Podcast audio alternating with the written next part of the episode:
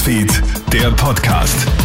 Einen schönen Start in die Woche wünsche ich dir. Melly Tüchler hier mit deinem Krone-Hit Newsfeed Update serviert zum Frühstück.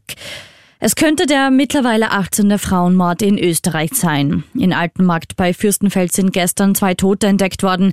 Es besteht Verdacht auf Mord und Suizid. Es handelt sich um einen 55-jährigen Steirer und seine 42-jährige Lebensgefährtin.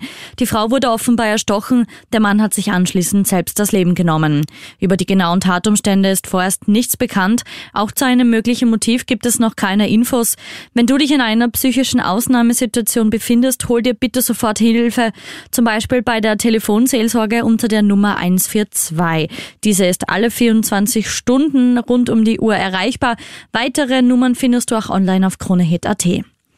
Wir werden das so im Herbst nicht hinkriegen. So deutlich macht die Lehrergewerkschaft eine Woche vor Schulbeginn im Osten Österreichs auf den massiven Personalmangel aufmerksam.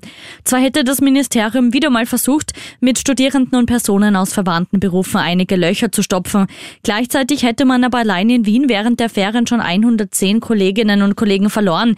Die echten Lehrerinnen und Lehrer gehen also aus, so Lehrergewerkschafter Thomas Krebs. Im Prinzip ist es eine Fortsetzung von dem, was wir ja schon im Schuljahr 22, 23 hatten hatten, nämlich dass nur teilqualifizierte oder eigentlich Personen, die so gar nicht unterrichten dürften, einspringen müssen, eine Vielzahl an Mehrdienstleistungen erbracht werden muss und andere Leistungen zugunsten der Klassenführung aufgegeben werden. Und schön malerisch und sehr beliebt bei Touristen. Rund 10.000 Touristen besuchen Hallstatt im Salzkammergut täglich. Zu viele, so die Bewohner.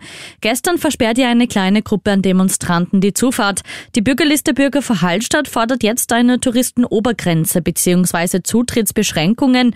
Der Bürgermeister bittet auch das Land Oberösterreich um Hilfe. Anfang September soll bei einem runden Tisch über erste Maßnahmen gesprochen werden. Krone Hits, Newsfeed, der Podcast.